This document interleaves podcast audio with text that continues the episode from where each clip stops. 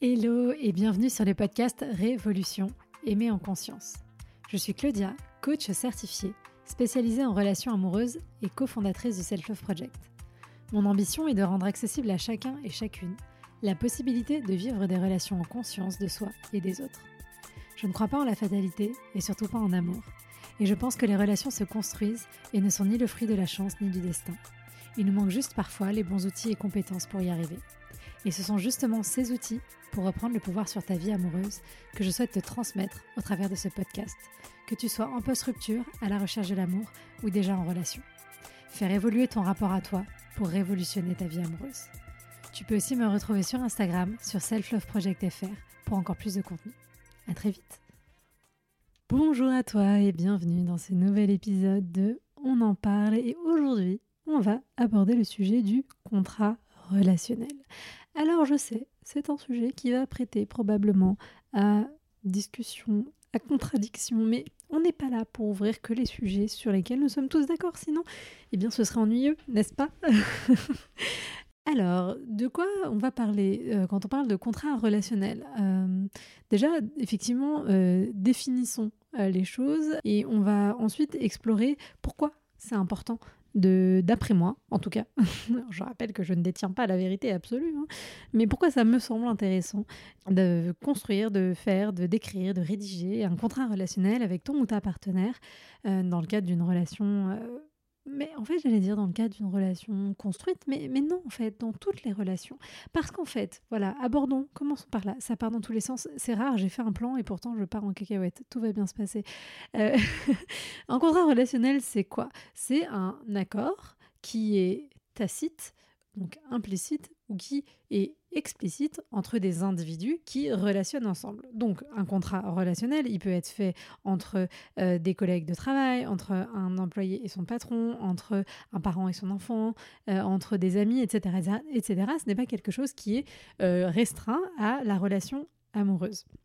Et dans ce contrat implicite ou explicite, il va y avoir des règles qui sont établies, les attentes et les responsabilités de chacun dans la sphère de cette relation. C'est quelque chose qui est fondamental, qui est essentiel dans le fonctionnement des relations interpersonnelles et c'est quelque chose qui fournit un cadre et qui va fournir un peu des directives qui sont mutuellement acceptées. Mais pour que ces directives puissent être mutuellement acceptées de façon consentie, libre et consciente, il faut que ce contrat il soit explicite. Parce que finalement, si le contrat est tacite, si le contrat est implicite, par nature, il n'est pas clairement établi, il n'est pas clairement posé sur la table. Et du coup, eh ben en fait, on suppose dans notre tête que le contrat est d'une telle manière, peut-être que l'autre suppose dans sa tête que le contrat est d'une autre manière, et c'est là que les problèmes commencent. Du coup, moi, ce que je veux t'inviter à faire tout au long de ce podcast, c'est d'essayer de lutter contre les oui mais potentiels qui pourraient se manifester à ton esprit et contre euh, peut-être la réticence, euh, la résistance qui pourrait arriver en toi à l'idée d'aller rédiger un contrat relationnel avec ton ou ta partenaire et explorer tout ce que ça pourrait apporter. Voilà, on essaye d'aller au-delà de nos préjugés, au-delà de nos idées reçues. Et peut-être qu'à la fin, tu seras toujours pas d'accord. Et c'est aussi OK, il n'y a pas de problème. Mais au moins, on aura essayé d'explorer les choses un petit peu différemment.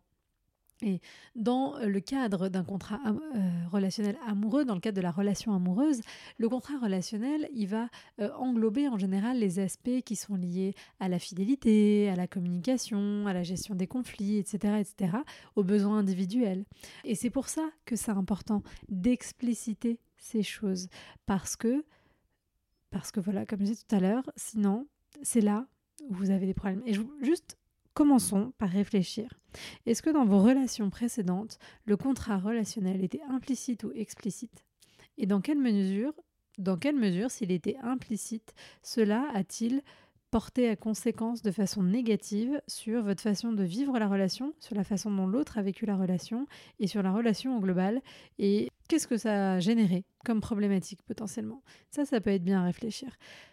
On peut aussi réfléchir aux fois où le contrat était complètement explicité, noir sur blanc, écrit. Et quand je parle d'un contrat explicite, c'est pas juste verbalisé. Hein. Moi, je vais jusqu'à la rédaction et à la signature. Là, on est full euh, notaire, euh, euh, avocat. On est sur un truc. Je rigole, vous n'allez pas chez le notaire et chez l'avocat. Ce que je veux dire, c'est qu'on est sur un truc vraiment cadré, rédigé et mis noir sur blanc donc, est-ce que dans ces cas-là, vous avez, si vous avez, c'est quelque chose que vous avez déjà fait, euh, vous avez l'impression que euh, ça a entraîné les mêmes conséquences, que les mêmes problématiques que lorsque le contrat n'était pas explicité et pas euh, rédigé?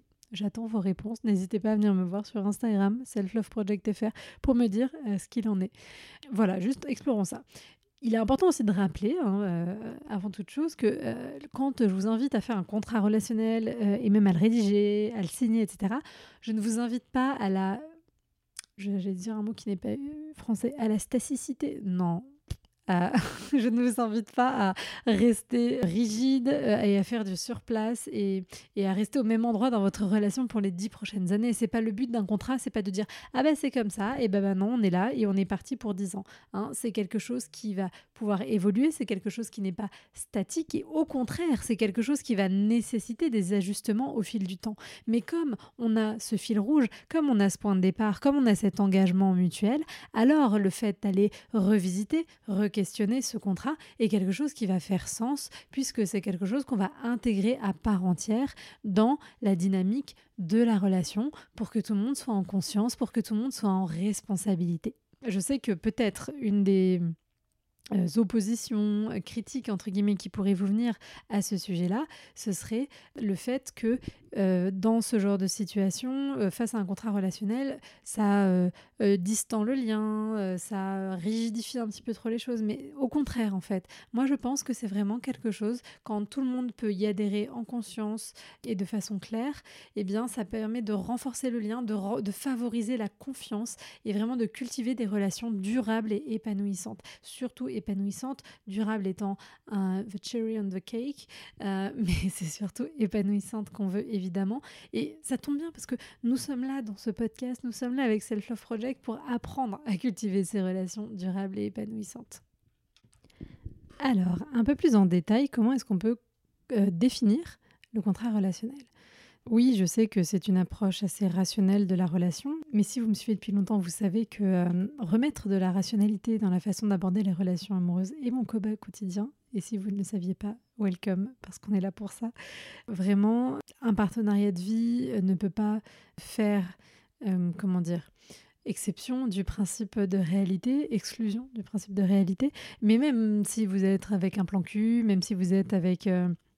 un sex friend ou ce genre de choses. Il y a aussi un contrat tacite et je vous invite à expliciter là aussi ce contrat. Alors peut-être que vous le ferez pas à l'écrit, etc. parce que c'est encore une dynamique de relation, mais expliciter les choses. Un plan cul, ok, qu'est-ce que ça veut dire pour moi? Qu'est-ce que ça veut dire pour toi? Qu'est-ce qui est acceptable? Qu'est-ce qui est pas acceptable? Vous voyez Et euh, en fait, cette idée du contrat, euh, évidemment, bien avant, elle remonte au mariage, au contrat, tout ça, enfin voilà, qui était très structuré dans la société. Mais c'est quelque chose qui existe beaucoup dans les gens qui ont des relations libres, qui ont des couples polyamoureux, euh, ou alors aussi euh, qui ont euh, des sexualités qui sont par exemple dans, la domination, ce genre de choses, parce que on ne peut pas avoir ce genre de relation si ce n'est pas basé sur une confiance. Et cette confiance, elle naît de l'échange factuel. Et en fait, même dans une relation un peu plus classique et normé, euh, et c'est ok si c'est ça que vous voulez, il n'y a pas du tout de sujet, hein, mais euh, monogame, enfin je préfère dire mono-amoureuse que monogame même, mais euh, ou exclusive, etc., etc., eh bien, expliciter ça, ça va être important. Quand est-ce qu'on décide de mettre en place son contrat relationnel? Moi, je vous inviterai à le faire euh, dès que possible, si c'est avec euh, donc plan cul, tout ça, tout ça, et dans une relation un peu plus établie, je vous inviterai à le faire quand la relation elle est euh, un peu plus installée et qu'il est clair pour vous que c'est pas seulement que vous avez envie d'être en relation, mais que vous avez envie d'investir la relation avec cette personne.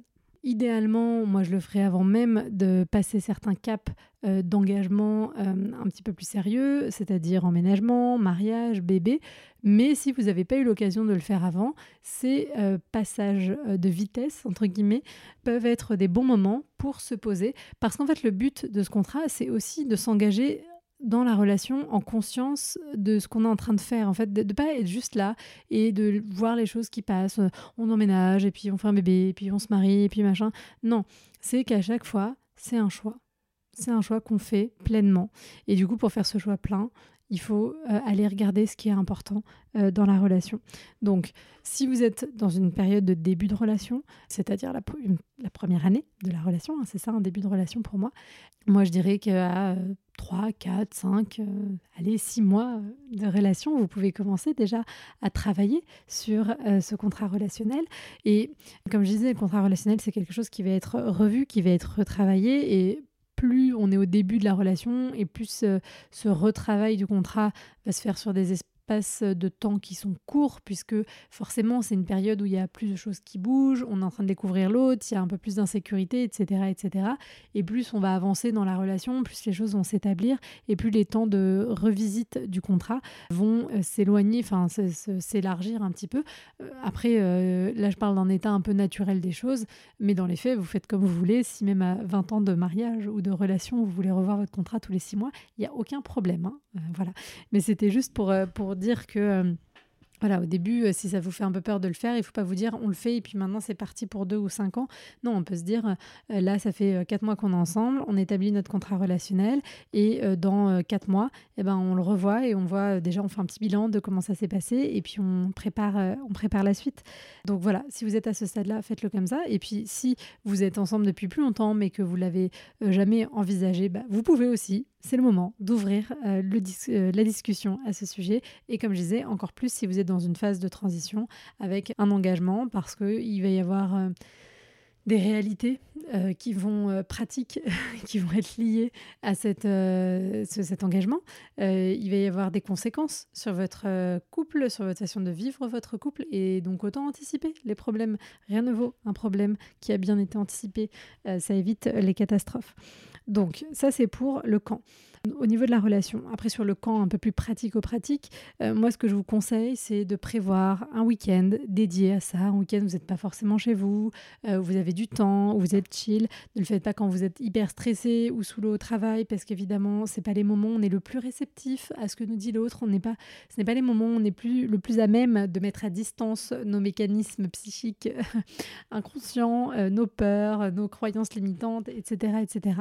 Donc voilà, on y va en toute détente on coupe son téléphone et on essaye de euh, réfléchir chacun euh, aux questions de son côté. Et puis après, on échange euh, sur sur ce qu'on a, euh, a envie euh, de, voir et ce que, ces questions-là nous inspirent. Donc euh, voilà, je vais, vous faire la liste un petit peu des questions qui me paraissent importantes à poser sur la table. Mais avant ça, voilà, il faut se rappeler que l'important, c'est vraiment de créer un espace qui soit sûr, qui soit safe, où chacun puisse se sentir à l'aise, se sentir en confiance pour exprimer ses besoins, ses préoccupations, ses attentes. Et ça, c'est la base de la relation d'une façon générale, mais encore plus quand vous êtes en train d'établir ce contrat relationnel, parce que vous allez peut-être mettre le doigt sur des sujets de fragilité pour l'un, l'une ou l'autre, et du coup, eh bien, on essaye voilà, de faire en sorte que chacun puisse être à l'aise parce que je vous rappelle que votre partenaire et votre allié, ce n'est pas votre ennemi. Et c'est important parce que je sais que vous allez me dire oui, mais du coup, moi, si je veux faire le contrat, mais l'autre, il va pas vouloir, imagine. On voit beaucoup le couple dans une opposition à l'autre.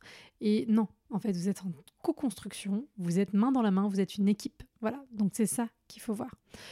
Pendant que vous êtes en train de créer euh, de construire ce contrat ensemble, essayez au maximum d'être dans l'écoute active. Je rappelle que la communication, euh, c'est 80% d'écoute et 20% de moi je parle. Alors tu me dis, mais si tout le monde est à 80% d'écoute, euh, comment ça marche pour la répartition? Mais, mais vraiment l'écoute active, d'être attentif, d'être réceptif à ce que dit l'autre, de ne pas vouloir le convaincre de nos propres idées, de ne pas lui dire ah mais non mais pas du tout, t'as tort, moi je pense pas comme ça encore une fois, on n'est pas là pour avoir raison, on n'est pas là pour euh, gagner un truc, on est là pour comprendre ou essayer de comprendre, parce que des fois on a beau essayer de comprendre, on ne comprend pas l'autre et c'est pas grave, mais en tout cas essayer d'accueillir, d'accepter avec empathie, de poser des questions si c'est pas clair pour creuser, etc pas de jugement. On essaye d'éviter les interruptions aussi. Si vraiment vous sentez que vous avez tendance à vous interrompre l'un l'autre, l'une l'autre, ce que vous pouvez faire, c'est que vous mettez un petit timer sur votre téléphone avec un timer à 2 ou 3 minutes. Et pendant que le timer euh, est en train de tourner, il n'y a que la personne qui parle qui a le droit de parler, et l'autre devra attendre son tour pour parler. Et donc, vous pouvez le faire comme ça en ping-pong. Et d'ailleurs, ça marche très bien aussi si vous êtes euh, en conflit et que vous êtes euh, en train de débriefer du conflit et que vous voulez être sûr d'écouter vraiment l'autre. Vous pouvez faire ça. Si vous n'avez pas le timer, vous pouvez le faire avec un bâton de parole, donc un, un objet qui va symboliser ce bâton. Et il n'y a que la personne qui a le bâton dans la main qui a le droit de parler.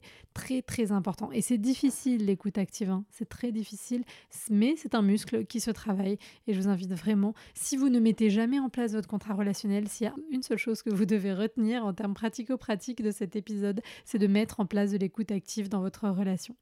Voilà. Autre point important pour réussir à établir votre contrat relationnel, ça va être vraiment d'identifier les zones de compromis. Hein, encore une fois, on est là pour trouver des solutions, pour faire fonctionner les choses ensemble. Attention, compromis n'est pas sacrifice, ce sont deux choses différentes. Compromis, ça veut dire on arrive à se retrouver au milieu du guet, alors que sacrifice, c'est il y en a un qui vient complètement du côté de l'un ou de l'autre. Et donc, c'est pas pareil. Voilà, compromis, c'est normal, c'est indispensable. Il n'y a pas le choix de toute façon. De la même manière que quand vous êtes avec vos potes en vacances ou que vous voulez choisir un resto ou quoi, ou caisse, vous faites des compromis. Bah, c'est ce genre de compromis-là, mais vraiment pas le sacrifice.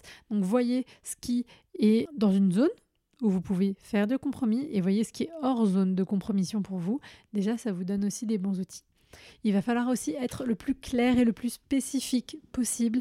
Si vous dites juste oui, ben moi j'ai besoin d'amour, euh, j'ai besoin euh, de tendresse, etc., etc., c'est trop vague. On veut des choses très claires pour que l'autre puisse comprendre. Parce que, en plus, j'ai même envie de vous dire définissez les mots que vous utilisez. parce que finalement, même si les mots ont une définition, on y met des fois toutes et tous des réalités qui sont différentes. Et du coup, on peut ne pas euh, se comprendre, ça crée de l'ambiguïté, l'ambiguïté mène à l'incompréhension, l'incompréhension mène à la déconnexion et la déconnexion mène à la catastrophe. Voilà, donc on essaye d'éviter cet enchaînement. Et voilà, encore une fois, euh, accueillir l'autre avec curiosité. Ça n'empêche pas évidemment d'écouter vos propres besoins et pour écouter vos propres besoins, il faut que vous écoutiez vos émotions quand l'autre parle justement, soyez aussi à l'écoute de vous. Hein. L'écoute active, c'est pas que pour l'autre, c'est aussi de vous à vous en euh, prenant en compte ce qui se manifeste euh, en vous euh, quand l'autre va énoncer certaines choses, en écoutant les besoins bah, que vous avez peut-être eu jusqu'à présent et que peut-être que vous n'avez même pas su ou osé verbaliser et c'est le moment de le faire justement. Hein. L'idée aussi de créer cet espace de parole, cet espace d'échange, c'est que vous avez un où vous allez enfin pouvoir parler de toutes ces choses-là. Et le dernier point, la dernière règle, c'est vraiment d'être euh, ouverte, ouvert aux ajustements parce que, euh, comme je disais, les termes du contrat, ils peuvent évoluer avec le temps et peut-être qu'il y aura des modifications, c'est OK, on est là pour être flexible. La clé d'une relation qui fonctionne, c'est la flexibilité, mais pas l'hyper... Et attention, la flexibilité n'est pas l'hyper-adaptabilité. Hein on fait attention. La flexibilité, c'est la zone de gris. L'hyperadaptabilité, c'est le blanc. La psychorigidité, c'est le noir. Et nous, on va dans la flexibilité. C'est au milieu. Ça, c'est voilà très très important à comprendre aussi pour que vous puissiez aussi faire face à la réalité de la relation parce qu'une relation ce n'est pas quelque chose de statique et même si on le contractualise et qu'on pose des choses noir sur blanc il y aura toujours des ajustements il va toujours y avoir des choses qui vont évoluer euh, au fur et à mesure dans les autres avantages que j'ai pas forcément encore énoncés au fait de d'établir vraiment un contrat relationnel écrit, c'est que voilà, ça va vous permettre à chacun, à chacune de poser des limites qui sont saines, qui sont claires. Ça va vous permettre d'anticiper les conflits au maximum le but n'étant pas de euh, les réduire à néant, puisqu'on l'a vu dans des épisodes précédents, euh, ce n'est pas euh, ce qu'on cherche, et que le conflit est aussi une bonne chose pour la relation, mais on apprend à gérer le conflit différemment pour qu'il soit constructif et non plus destructeur, parce que c'est hyper important. Et vraiment, ce contrat, ça va aussi servir de base à votre relation, à renforcer la connexion, à renforcer l'intimité. Et c'est pas du tout quelque chose de négatif. Ça va euh, permettre donc à chacun de voir ses limites euh, personnelles respectées. Ça va vous permettre de travailler sur une meilleure communication. Ça va permettre aussi à chacun et à chacune de se responsabiliser. Parce que quand je m'engage envers quelque chose, je prends ma responsabilité vis-à-vis de ce contrat relationnel, vis-à-vis de la relation vis-à-vis de l'autre. Et donc, ça me permet d'éviter de supposer que tout le temps, tout est de la faute de l'autre et que bah, moi aussi, voilà, j'ai ma part des choses. Et ça ne veut pas dire que tout est de ma faute non plus. Encore une fois, on essaye de explorer la zone de gris qui est au milieu entre c'est que de ma faute et c'est la faute de l'autre. Au milieu, il y a 50-50. Chacun a sa part de responsabilité. Et la question à laquelle je dois répondre, c'est comment est-ce que je fais pour prendre ma responsabilité à moi et non pas comment est-ce que je fais pour que l'autre prenne sa responsabilité, puisque par définition, en fait, la seule réponse à cette question, c'est que pour l'autre prenne sa responsabilité, moi, j'incarne et je m'inscris dans la mienne. Quand je prends la mienne et que je ne porte pas celle de l'autre sur les épaules, ce qui serait là de la culpabilité, je ne sais pas si vous me suivez toujours, euh, eh bien, dans ces moments-là, j'offre à l'autre la possibilité de se responsabiliser. Et dans cet espace que je crée, est-ce que l'autre prend cette responsabilité ou pas? Et s'il ne le fait pas, je peux en parler avec lui, avec elle, essayer de comprendre pourquoi, est-ce qu'il y a des outils, des choses qu'on peut faire, aller en thérapie, aller faire des séminaires, aller faire des formations, etc. etc.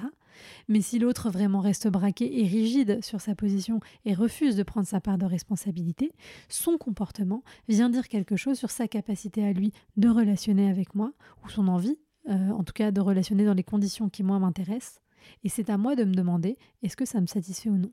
Et son choix de se responsabiliser ou non ne veut pas dire que je ne suis pas assez bien, ne veut pas dire que je ne suis pas aimable, ne veut pas dire que personne ne voudra jamais de moi dans une relation. Ça veut juste dire qu'il ne veut pas ou n'est pas en capacité à ce moment-là de se responsabiliser. On est complètement sorti du sujet. C'est pas grave, la piqûre de rappel est toujours nécessaire. Bref, voilà, responsabilité important.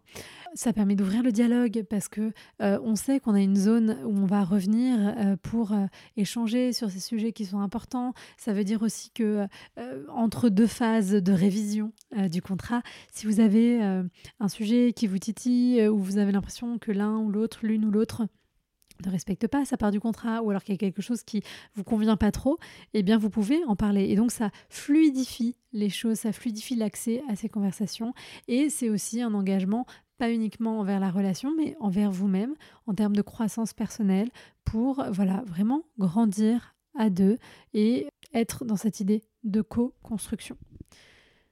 À ce stade, je serais très curieuse d'entendre toutes les hum, comment dire, toutes les réticences, c'est ça que le mot que je cherchais depuis tout à l'heure, toutes les réticences que euh, vous pouvez avoir euh, à l'intérieur de vous-même en m'écoutant parler de ça depuis tout à l'heure. Donc n'hésitez pas encore une fois à me venir m'en faire part sur Instagram, Self Love Project FR, parce que je sais que c'est un sujet euh, qui amène à discussion. Et souvent, les réticences que j'ai, ça va être oui, mais l'autre ne va pas vouloir. Alors, moi, je vous dirais, voyez comment vous pouvez le présenter d'une façon qui soit euh, un, peu, euh, un peu sexy. Faites-lui écouter cet épisode de podcast. Tenez, voilà, maintenant, vous avez, vous avez de quoi faire. Comme ça, c'est même pas vous qui le dites. Donc, euh, coucou, si jamais tu écoutes cet épisode parce que ton ou ta partenaire a voulu que tu l'écoutes. Mais voilà, faites-lui écouter cet épisode. montrez en quoi ça va servir la relation et servir votre connexion et votre intimité. Parce qu'avant tout, c'est ça. On fait pas le contrat pour faire le contrat parce que c'est bien et parce que Claudia, elle a dit que c'était bien de le faire. Hein. c'est vraiment pour vous et comment ça va vous nourrir.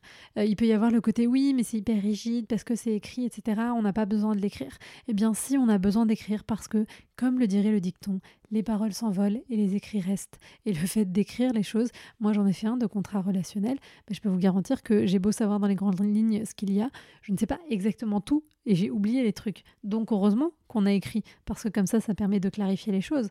Donc voilà, c'est vraiment euh, pour ces raisons-là. Et je sais que fondamentalement, derrière ces choses-là, ce qui se cache, c'est un peu j'ai peur. J'ai peur d'en parler. J'ai peur d'en parler à l'autre parce que je crains que l'autre. Je sais que vous êtes une majorité de femmes à m'écouter et une majorité de femmes hétérosexuelles, donc j'ai peur que mon partenaire ne soit pas réceptif à ça. Je comprends cette crainte, mais encore une fois, le but, euh, voilà, c'est d'ouvrir le débat et peut-être qu'il vous dira pas oui tout de suite, mais ça vous ouvrira quand même un espace de conversation. Et surtout, si vous êtes en début de relation, bah, ça ouvrira aussi un sujet sur la façon dont l'autre a envie de construire une relation ou pas, de, comment il ou elle voit cet espace relationnel, etc. Donc, c'est que du bénéf. Même si vous ne faites pas votre contrat à la fin, c'est que du bénéf. Donc, voilà, c'est super. Alors, quel genre de questions on se pose? Enfin, Déjà, on va voir les 4, 5 grands sujets qui sont pour moi relatifs euh, au contrat euh, relationnel. Il y a tout ce qui est de l'ordre de la communication. Il y a tout ce qui est de l'ordre de l'espace personnel, mon espace à moi en tant qu'individu, puisqu'on se rappelle qu'on fait 1 plus 1 égale 3 et non pas 0,5 plus 0,5 égale 1 ou 1 plus 1 égale 1. tout ce qui concerne l'équilibre de responsabilité, hein, j'en parlais tout à l'heure, le euh, soutien émotionnel et puis aussi la sexualité et je pourrais rajouter la vie quotidienne aussi euh, potentiellement. Euh, voilà, donc ça ferait six catégories.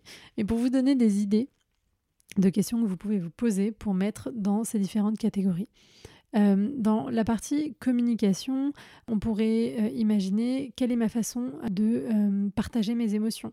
Est-ce que quand je vais pas bien, j'ai besoin qu'on me laisse de l'espace ou est-ce qu'au contraire, j'ai besoin qu'on vienne me voir en me demandant ce qui va pas?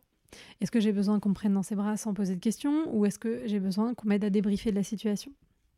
Est-ce que j'en sais rien et que c'est changeant et que ça dépend des situations et auquel cas eh bien je mets ça j'établis ça en disant bah demande-moi au moment donné au moment voulu ce dont j'ai besoin. Et comme ça, ça fluidifie les choses.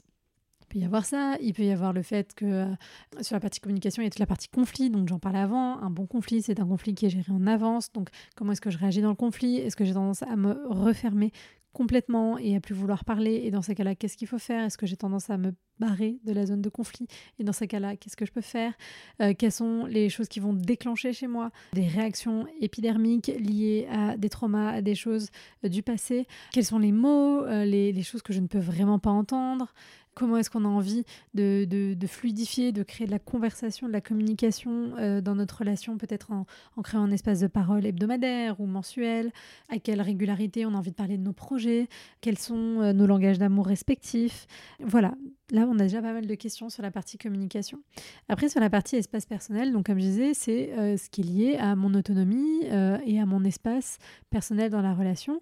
Donc ça va parler euh, du temps que j'ai envie de passer seul potentiellement, des passions que j'ai envie d'avoir. Je sais rien, moi par exemple, c'est établi que deux fois par semaine, j'ai des soirées pour aller faire la salsa, du scrapbooking, du tricot, ce que vous voulez, mais c'est mon espace à moi. L'autre, peut-être que ce sera euh, ces samedis après-midi pour faire telle ou telle chose, etc., etc. Voilà, on établit les limites pour que chacun puisse se sentir bien et pour qu'il y ait un équilibre à cet endroit-là. Ça va être lié aussi aux relations euh, interpersonnelles en dehors, du, couple, donc avec les amis, avec la famille. Euh, est-ce qu'on voit les beaux-parents trois fois par semaine ou est-ce qu'on les voit trois fois par an? On débriefe de tous ces sujets-là, encore une fois, parce que c'est des sujets qu'on n'aborde pas assez. Sur la partie donc responsabilité, j'en ai pas mal parlé tout à l'heure, hein, mais quelles sont les, les, tâches? Alors, j'ai rajouté la sixième, mais en fait, non, elle est là. Les, les, tâches dans la relation, donc ça va être les tâches ménagères, ça va être les décisions financières, ça va être tout ce qui va permettre d'assurer une participation équitable et mutuelle. Attention, j'ai bien dit équitable et pas égalitaire, parce que euh, l'égalité, c'est beau sur le papier, mais dans les faits, c'est toujours compliqué. Et équitabilité, c'est toujours ce qu'il faut euh, viser. Donc, comment est-ce qu'on fait? Voilà, pour que là-dessus, chacun soit en responsabilité, que personne ne soit le parent de l'autre. L'argent, on n'en parle pas assez, mais l'argent, c'est indispensable de pouvoir en discuter avec votre partenaire, euh, parce que, surtout si vous vivez ensemble, c'est pas, pas possible de se projeter dans une vie à deux avec quelqu'un avec qui on n'a jamais parlé d'argent. Donc euh, voilà. Sur la partie soutien émotionnel, ensuite, donc là, les questions que vous allez pouvoir euh, vous poser, ça va être, bah, bah, c'est un peu ce que je disais au début, mais comment, de quel genre de soutien j'ai besoin? Par exemple, euh, sur les deux prochaines années, je vais monter ma boîte. Comment est-ce que j'aurai envie, de quoi est-ce que j'ai besoin de ta part pour me soutenir là-dedans? Est-ce que j'ai besoin que tous les jours tu me dises T'inquiète pas, ça va aller, tu vas y arriver? Ou est-ce qu'au contraire, j'ai juste besoin qu'une fois par semaine, euh, on se fasse une soirée où on parle de ça et où je te parle de mes doutes? Ou alors qu'on n'en parle pas parce que moi j'en parle à d'autres personnes et je veux que notre relation eh ben, ce soit un espace où on va pas parler forcément trop de ça. Voilà, établissez ce qui est bon pour vous et ce qui va vous permettre de vous sentir soutenu. Et on revient à la question de la clarté dont je parlais tout à l'heure. C'est pas d'arriver, voilà, j'ai besoin de soutien. Ça ne veut rien dire.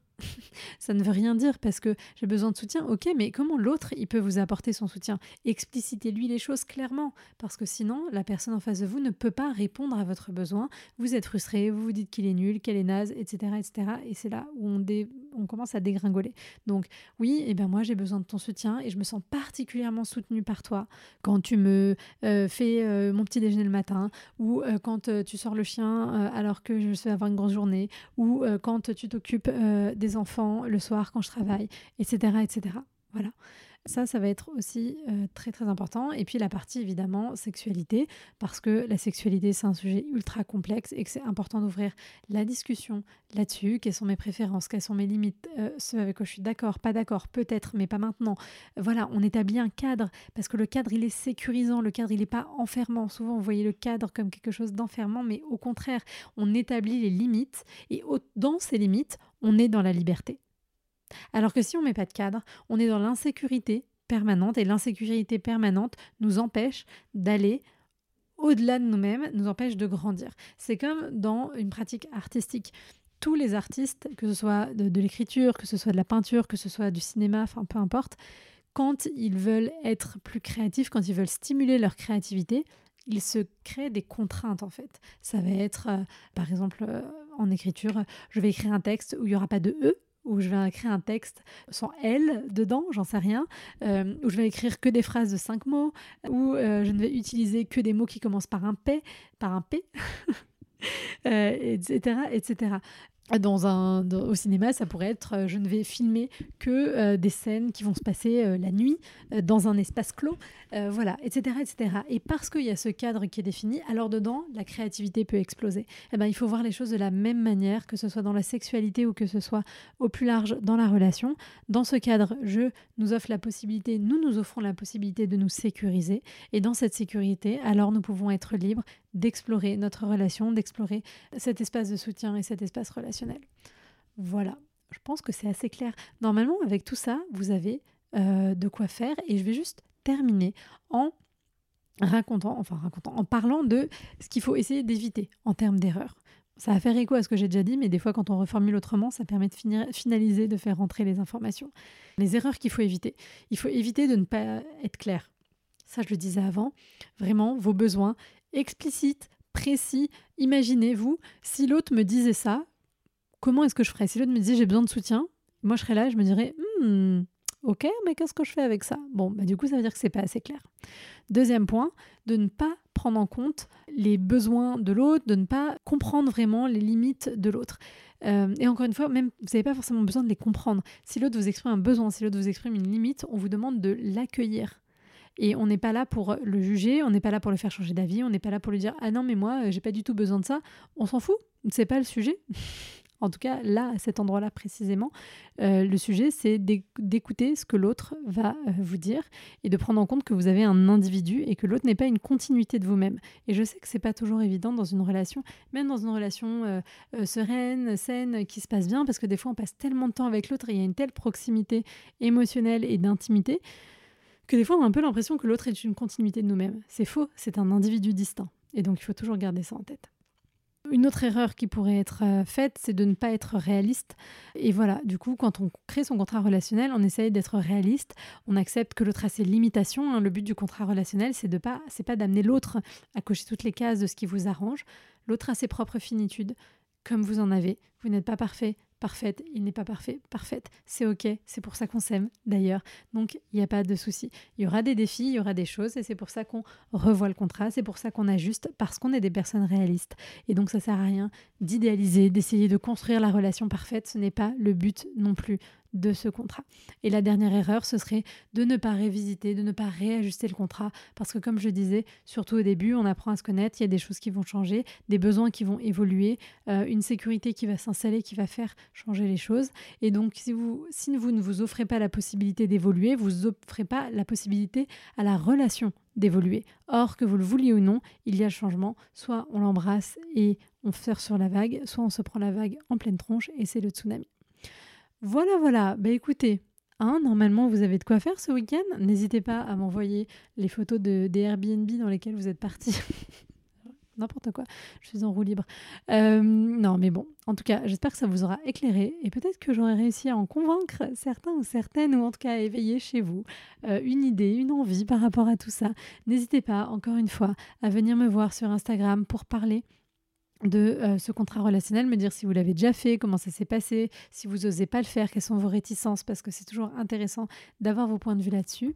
Écoutez, sur ce, je vous laisse. Je vous souhaite une bonne soirée, après-midi, matinée, et je vous dis à très vite pour un prochain épisode.